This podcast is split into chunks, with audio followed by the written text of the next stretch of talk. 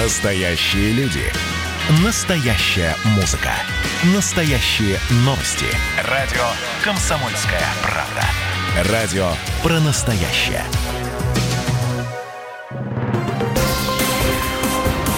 Союзное государство. Картина недели.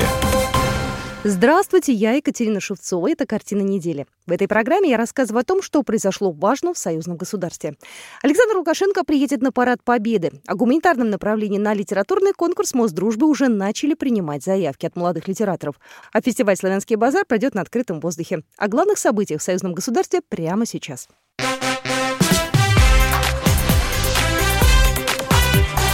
Главное за неделю. На этой неделе состоялся телефонный разговор президента Беларуси Александра Лукашенко с президентом России Владимиром Путиным. Как сообщила пресс-секретарь главы белорусского государства Наталья Эйсмонт, разговор касался трех основных тем. Главы государств обсудили ситуацию с коронавирусом в России и Беларуси. Владимир Путин рассказал о новом лекарстве, которое в России получили на основе японских препаратов. И Путин предложил при необходимости в нужном объеме воспользоваться этим препаратом в Беларуси. Президент Беларуси отметил, что лекарство будет закуплено в необходимом объеме и будет использоваться при лечении. Кроме того, обсудили перспективы и контакты в экономике. Президенты договорились обсудить актуальные вопросы в Москве. Президент России подтвердил, что Александр Лукашенко и его семью ожидают на параде в Москве 24 июня. Президент Беларуси планирует быть на трибунах с сыновьями. Напомню, на этой неделе президент Беларуси Александр Лукашенко принял приглашение посетить парад Победы в Москве. Об этом сообщил посол Российской Федерации в Республике Беларусь Дмитрий Месенцев. На этой неделе Александр Лукашенко на встрече с общественностью в Гродно сообщил о своем решении. В Москве вроде они как-то справляются, парад же надо проводить. Как же, белорусы провели парад 9 мая, Россия не провела, надо проводить. Ну, поедем, проведем парад. Но обстановка очень тяжелая, и мы, конечно, так посматриваем на своих родных братьев, чтобы к нам это не вернулось, но, думаю, не вернется, потому что мы не закрылись. На этой неделе в Россию прибыла сводная рота белорусского почетного караула, которая 24 июня пройдет по Красной площади и уже проводит тренировки. Кроме того, ранее участие в предстоящих торжествах в Москве подтвердил министр обороны Беларуси Виктор Хренин. Госкорпорация «Росатом» ощутила последствия пандемии, но безопасность сохраняется на высоком уровне. Президент России Владимир Путин встретился с главой «Росатома» Алексеем Лихачевым. Речь шла о деятельности корпорации в целом и отдельных проектах. Поговорим, конечно, о ситуации в отрасли в целом, но особенно хотел бы обратить внимание, послушать ваш доклад в отношении того, что происходит с вашим участием в области ну, природоохранной сфере, ну и, разумеется, наши крупные проекты, связанные с освоением Северного морского пути. По словам главы госкорпорации, Росатом ощутил на себе последствия пандемии, но при этом справился с основными задачами. Безопасность остается на высоком уровне. Строительная компания Росатома развивается впечатляющими темпами. Представители госкорпорации работают сегодня на 25 площадках в 10 странах. И особенно Алексей Лихачев, глава госкорпорации, отметил белорусский проект. Установлены, в общем-то, максимальные рекордные показатели практически по всем ключевым направлениям деятельности. Особенно важно подчеркнуть, что это выручка. Выручка по новым продуктам, выручка а, по зарубежным проектам, ну и выручка в целом в, гос, в госкорпорации. А, триллион двести миллиардов рублей мы пересекли в прошлом году. Средний рост у нас чуть меньше 11%. Россия может компенсировать Беларуси за нефть от 60 до 70 миллионов долларов. Механизм компенсации решается на высоком уровне, и он обсуждается только на 2020 год. Об этом в интервью Рейтер сообщил замминистра финансов Российской Федерации Алексей Сазанов. В конце марта страны договорились о ценообразовании при поставках российской нефти в Беларусь после трехмесячного перерыва. Российские нефтяные компании снизили премию при поставках нефти в Беларусь с 12 до 5 долларов за тонну на фоне глобального падения цен на сырье. Согласован график поставок нефти по магистральным нефтепроводам из России в Беларусь. В третьем квартале года этот объем составит около 6 миллионов тонн сырья. Оно будет распределено практически поровну между двумя белорусскими НПЗ. Об этом сообщил пресс-секретарь Белнефтехима Александр Тищенко. Поставки планируются от 10 компаний, в том числе от Роснефти, Лукойла, Сургутнефтегаза и Газпромнефти. При этом конкретные объемы закупки сырья будут уточняться ежемесячно, исходя из рыночной конъюнктуры и технических возможностей нефтеперерабатывающих заводов. Объемы июльских поставок пока находятся на стадии согласования. Торжественное открытие Ржевского мемориального комплекса запланировано на 30 июня. Об этом сообщил помощник президента Российской Федерации Владимир Мединский. Открытие планировалось на 9 мая, но из-за ограничительных мер из-за пандемии коронавируса было перенесено, чтобы не создавать столпотворения, и поэтому его пока держали закрытым. Мемориал советскому солдату возведен Российским военно-историческим обществом при поддержке союзного государства. На этой неделе на совещании с активом Гродненской области Александр Лукашенко обозначил основной вектор развития на формирование новой пятилетки.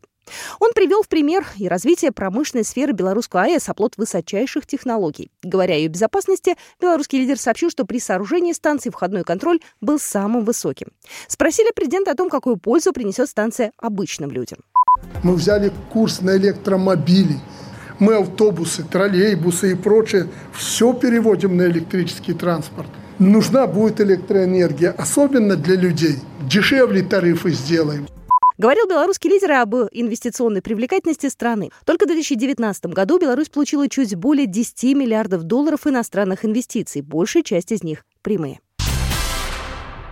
На седьмом форуме регионов Беларуси и России заключат контракты на полмиллиона долларов. Силовое мероприятие пройдет с 23 по 25 сентября в Минске. По словам заместителя председателя Совета Республики Беларусь Анатолия Исаченко, договоренности касаются промышленности, строительства, сельского хозяйства. В программе форума пять тематических секций. Заседание Совета делового сотрудничества, Межпарламентской комиссии Совета Республики Беларусь и Совета Федерации России.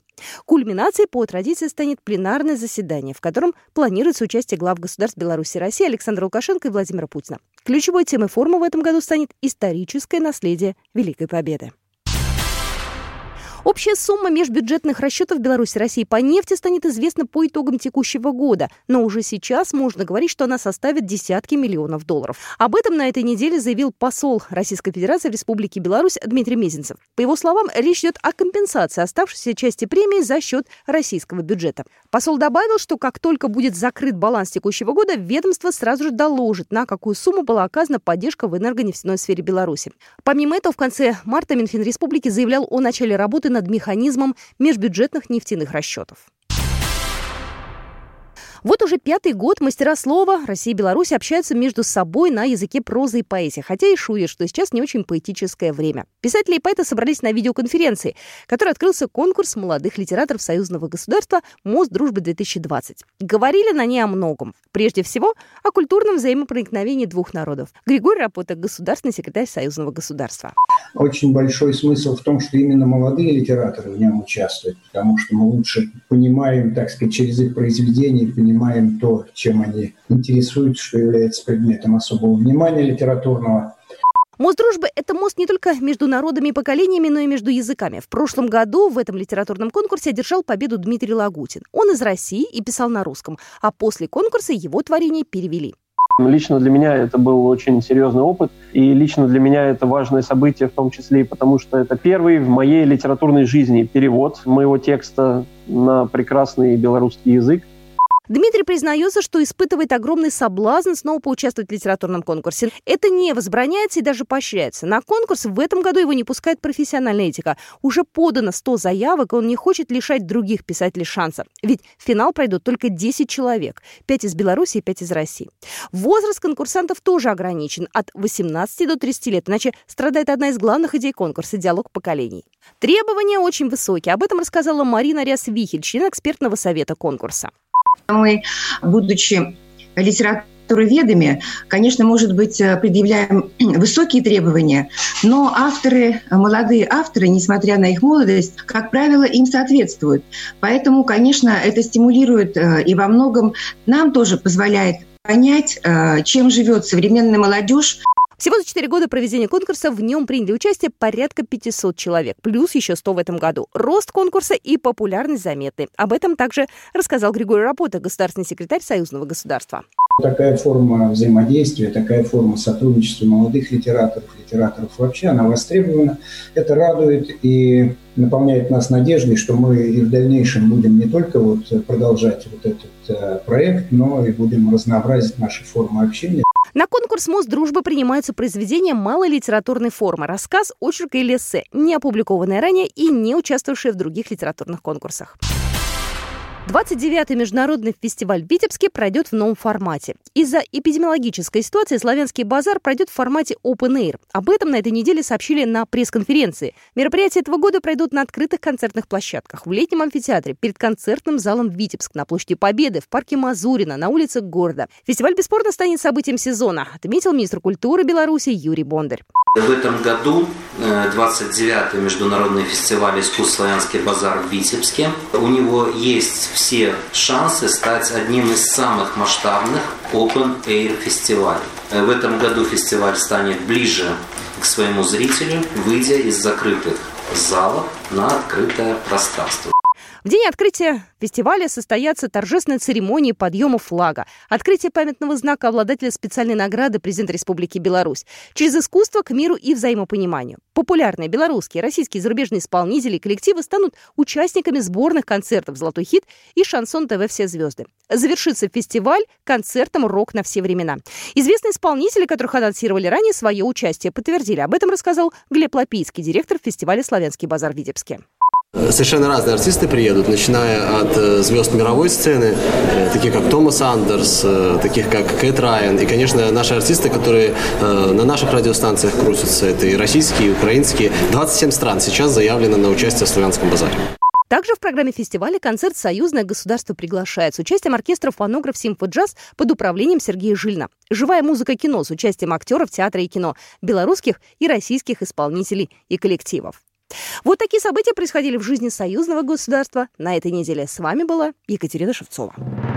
Программа произведена по заказу телерадиовещательной организации союзного государства. Картина недели.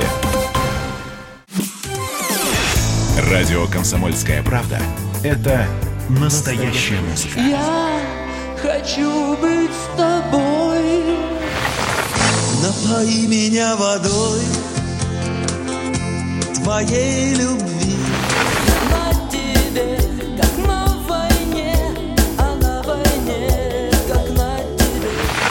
Настоящие эмоции. Это то, о чем я, в принципе, мечтал всю свою сознательную жизнь. И настоящие люди. Мы ведь не просто вот придумали и пошли на полюс. Мы к этой цели своей, ну, лет 10 готовились, шли. Радио «Комсомольская правда». Живи настоящим.